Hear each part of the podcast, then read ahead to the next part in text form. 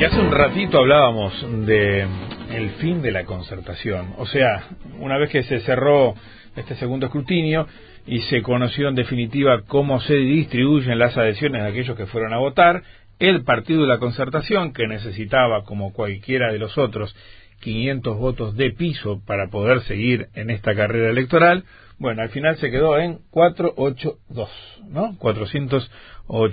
Bueno, a ver, eh, vamos a entender un poco esta, esta historia de un instrumento que tenía detrás la ingeniería, supuestamente, de tres partidos políticos, Partido Nacional, Partido Colorado y Partido de la Gente, y que parece que queda por el camino. El presidente de facto, Oscar Botinelli, está con nosotros como todos los miércoles.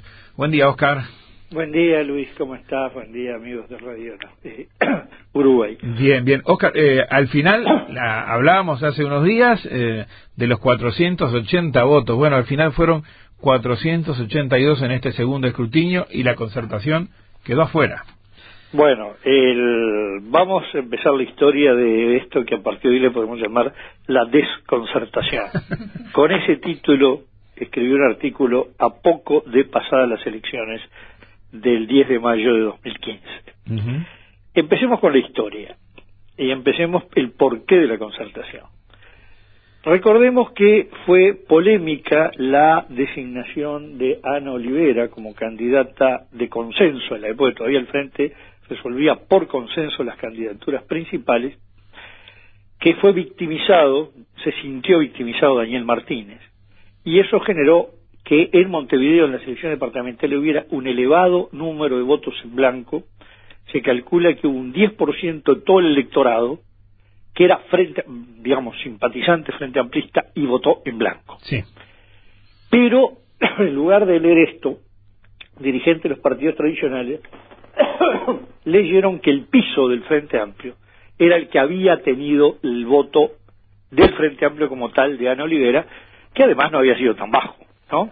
Había sido eh, casi el 50% de este todo el, el electorado. Hubo un error de cálculo ahí. Es decir, tanto, tanto casi el 50 fue el 49,6. Sí.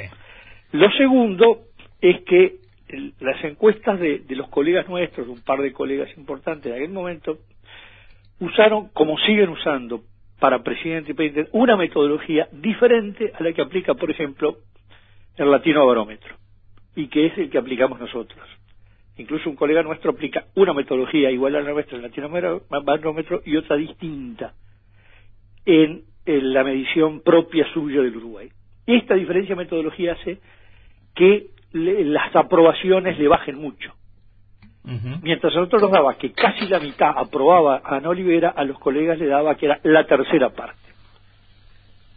Sin duda, los partidos tradicionales tenían más fe, nuestros colegas, y partían de la base que no solo el Frente Amplio había votado mal, sino que además ya no lo aguantaba más la población, una cosa así.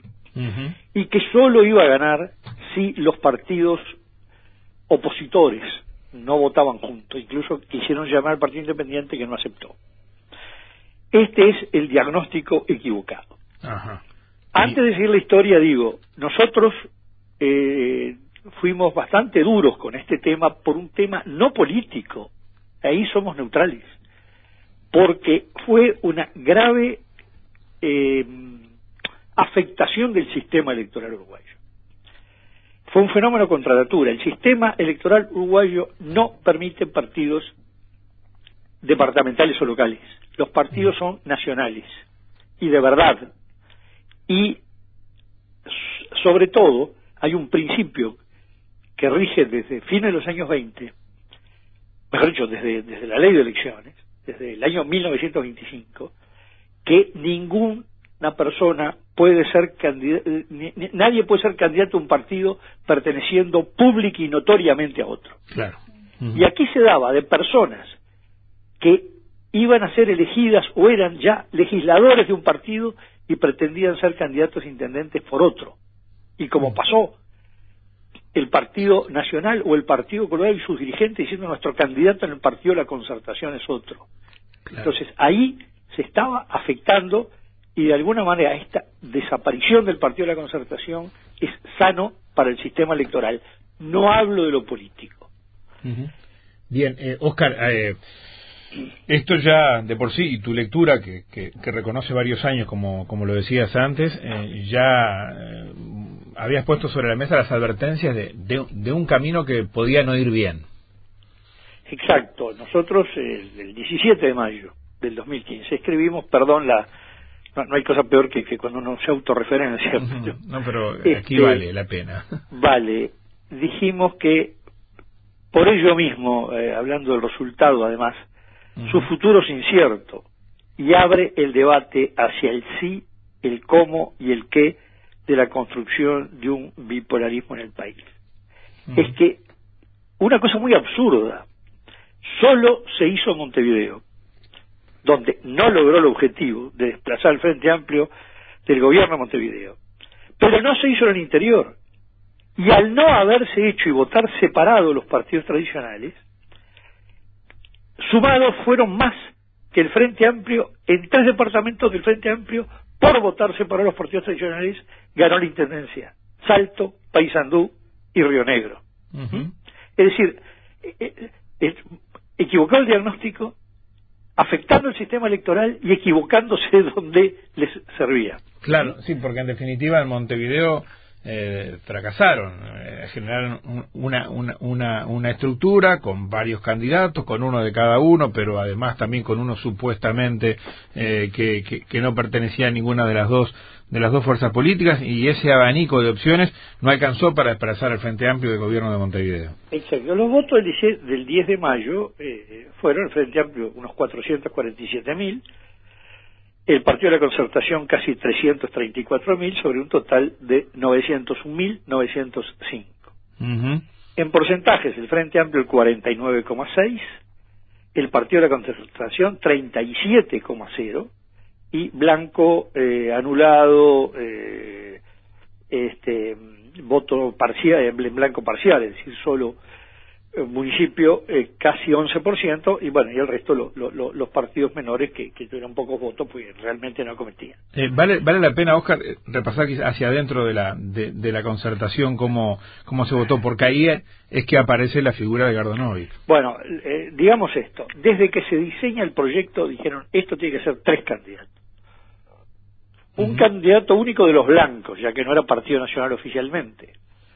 Un candidato de los colorados, y un tercero independiente, y siempre empezaron un empresario. Confieso que nunca entendí la lógica de que para quitarle los votos al Frente Amplio y mejorar la oferta de los partidos tradicionales, la imagen fuera un, empresario. No es lo más atractivo para el Frente Amplista.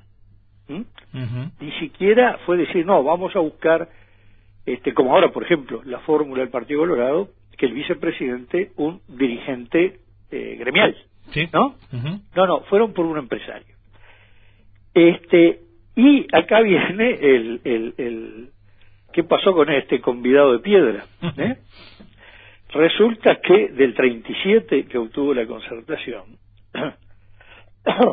este, de los eh, casi 334 mil votos, resulta que Adolfo Garcés, candidato blanco, había sido el candidato, yo me a ministro del Interior, si ganaba el Partido Nacional, sí. 102 mil y medio, digamos, ¿eh? o sea, alrededor de 102 500. Raquetti, Ricardo Raquetti, que va por los colorados, porque el candidato natural Nay Castillo, cuando apareció lo de Novik, se, se dijo que se iba, menos de 16 mil. Eso fue lo que votó el Partido Colorado los Colorados en Montevideo en hace cinco años, eh, cuatro años y medio. 16 mil votos. Y Novik, con 211.500 votos, dicho en Cernio Redondo, más que duplicó al de los blancos, y bueno, tuvo 13 veces más que, los Colorado, que el Colorado. Claro, y ahí les aparece otro otro problema, otro derivado, otra consecuencia de toda esta historia de la concertación, que esos doscientos y pico de miles de votos de, de, de Gardonovic le tentaron a decir, bueno, este es mi capital electoral y de aquí en adelante corro solo. Claro, el tema fue del 37% que tuvo la concertación, ¿no? y llegó el 23,5%. Claro. Garcés 11,6%, Raquetti 1,8 y hubo 2,0 al Leo, al, al Lema, perdón. El redondeo da, cuando se suma 0,1 más eh, que la suma, porque son los, los problemas de redondeo, ¿no? Este, bueno, este, y ocurre que ahí apareció, eh, por eso yo el convidado de piedra, es, Molière mediante, este, eh, Edgardo Novik, que fue puesto para, bueno, tenemos un tercer rastrillo. Los dos grandes van a ser el blanco y el colorado, y un tercero que arrime un poquito y que un empresario que esté en condiciones de financiar la campaña suya. ¿eh? Bueno, ese señor sí financió su campaña y arrasó. Fíjese que Novik sacó solo el 23,5% de todo Montevideo. Claro. Y sacó bastante más que el segundo candidato del Frente Amplio, Luciano Polanski. Sí, sí. Y no salió tan atrás de Daniel Martínez, que estuvo en el orden del 30. Claro, sí, votado eh, individualmente por, por candidaturas, por nombre, fue segundo. Es decir, fue un gran fenómeno que dio lugar a que luego... Acá hay, hay un dato no menor. Cuando Novik aparece con la idea de presidencializarse, él habla de ser el candidato presidente del Partido de la Concertación. Y ahí blancos y colorados, eso todos los blancos dijeron, no puede usar el Partido de la Concertación y las autoridades del Partido de la Concertación le mandan una nota que no podía usarlo y a la Corte Electoral que no admitía el registro una agrupación de Novik. Cuando el lanzamiento del partido Novik en realidad no tenía nombre, fue muchos meses antes de tener nombre, que fue cuando va como partido político de representación parlamentaria la Torre Ejecutiva a una reunión sobre seguridad pública, que van todos los partidos, va el Partido Nacional, el Partido Colorado, Partido Independiente, Unidad Popular, Frente Amplio, el gobierno, y Novik, y la condición que pone el Partido Nacional es, pero no puede llamarse Partido de la Concertación. Entonces, la presidencia dijo el grupo político del señor Novik. Es decir, fue como expulsado el Partido de la Concertación lo lleva a crear el Partido de la Gente. Estamos viendo cómo el Partido de la Concertación fue dando pasos hacia esto. ¿Qué pasó ahora? Bueno, habían dicho, necesitamos 500 votos, sí. no vamos a quitarnos votos dentro de, los partidos. Entonces repartieron matemáticamente, de acuerdo a un criterio determinado, estos 800 votos, así como los 500 candidatos, cuántos eran del Partido Nacional, cuántos del Partido Colorado y cuántos del Partido de la Gente. Se restableció el esquema de las tres actores de 2015. Cuotas. Sí, sí, pero quiero decir, el, esquema de, los tres partidos, cuotas, pero estamos otra vez los blancos, los colorados y Novik, como en 2015. Ese fue el criterio. Resulta que el grupo de Talvi, ahora mayoritario en el Partido Colorado, el grupo Ciudadanos, este, es un duro opositor, con sus razones muy sólidas, en contra del Partido de la Concertación. Entonces, primero intentó frenarlo, después incluso hubo una línea intermedia que dijo, bueno, Partido Nacional y Partido Colorado solo, no el Partido de la Gente. Al final la presión del Partido Nacional y de, y, de, y de, lo que entonces dominaba políticamente el Partido Colorado, el expresidente Sanguinetti, forzaron a que aceptara incluso los 81 candidatos, si no me equivoco el número, que correspondían a ciudadanos, fueron inscriptos prácticamente sobre el vencimiento del plazo. ¿Sí? Ya los, los, los, el sector de los vallismos ya había este, hecho todo los, la, la, la, recolección de firmas y aceptaciones para inscribir a, a 81 suplendios, sustitutos para completar los 500 candidatos. Y se habían eh, repartido 300 votos más, es decir, 800 personas que tú vas a votar el Partido de la Concertación para si alguno falla, la barrera de los 500 está asegurado y el 10 de mayo de 2020 está el partido de la concertación en la cancha. Me olvidé un detalle en la historia. Gracias a la existencia del partido de la concertación, el Frente Amplio perdió el municipio, la alcaldía, CH, es decir, Punta Carreta Fositos, y E, es decir, Carrasco. en Carrasco fue una novedad en Punta Carreta y Posito, la suma Partido Nacional y Partido Colorado ya había ganado en el 2010. pero habían salido dos concejales del Frente Amplio, dos del Partido Nacional y uno del Partido Colorado. Como el alcalde es del partido más votado, el Frente retuvo la alcaldía en minoría en el Consejo Municipal. Esta vez que eh, blancos y colorados mantuvieron la mayoría, pero con la alcaldía. Ahora se presenta solo el Partido Nacional a disputar la alcaldía contra el Frente Amplio, sin que los votos del Partido de la Gente y sin que los votos del Partido Colorado lo ayuden en esa disputa bipartidaria. Y lo mismo que fue mucho más ajustado el municipio E, este, el de Carrasco. Carrasco, y quiero aclarar que va desde el Carrasco en la Rambla hasta arriba la Cruz de Carrasco. ¿eh? son, social, socialmente son todas las clases sociales de Montevideo que están en, en, eh, esa zona. Desparramadas, digamos, eh, en esa zona. Bien. El tema es qué pasó con estos 800 votos asegurados. Lo que se sabe la oposición del Grupo Ciudadanos y de Talvi. Pero según los números que se habían dicho, no tengo exacto cómo distribuyeron los votos, esos 800 personas comprometidas a ir a votar para registrar el partido. A tierra menor era una maniobra electoral, era, era cómo cumplir un trámite ante escribano público, digamos, ¿no? Un trámite registral. Bueno, fallaron 318. Esto es mucho más que el grupo de ciudadanos. O hubo una gran desidia, o hubo otros movimientos políticos subterráneos dentro de blancos y colorados de no querer que se reeditara la experiencia del partido de la concertación.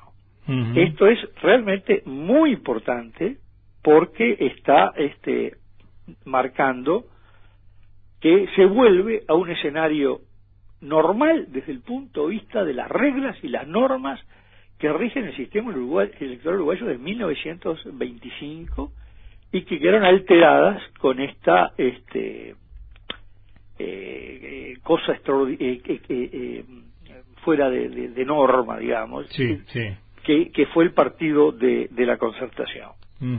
Este, entonces, aquí viene un fenómeno que, por un lado, se está hablando de un gran entendimiento por una coalición de gobierno, Partido Nacional y Partido Colorado, pero se mantiene la presentación separada para los 19 gobiernos departamentales.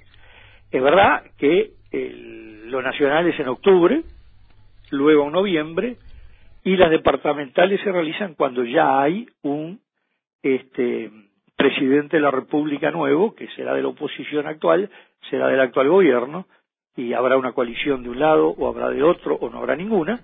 Por lo tanto, hay mucha agua que corre bajo diversos puentes antes de que veamos el escenario del 10 de mayo de 2020. Pero, Pero es la arquitectura de partidos es la clásica. ¿eh? Es muy significativo esto que, que pasó y estaba bueno describirle, destinarle un rato para explicar cómo fueron todos estos movimientos de, de esta desconcertación que tú decías, Oscar.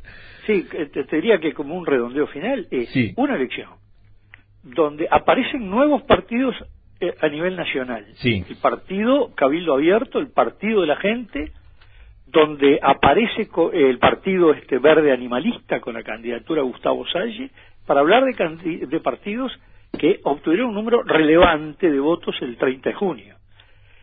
Eh, aparecen, además de los que tienen representación parlamentaria y de la elección anterior, uno que estuvo en el borde, pegó en el palo, la pelota no entró, que fue el PERI.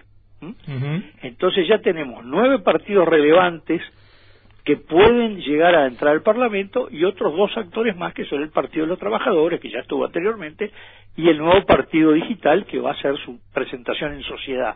¿eh? El 27 de octubre ya eh, con más conocimiento la gente al estar en la elección nacional.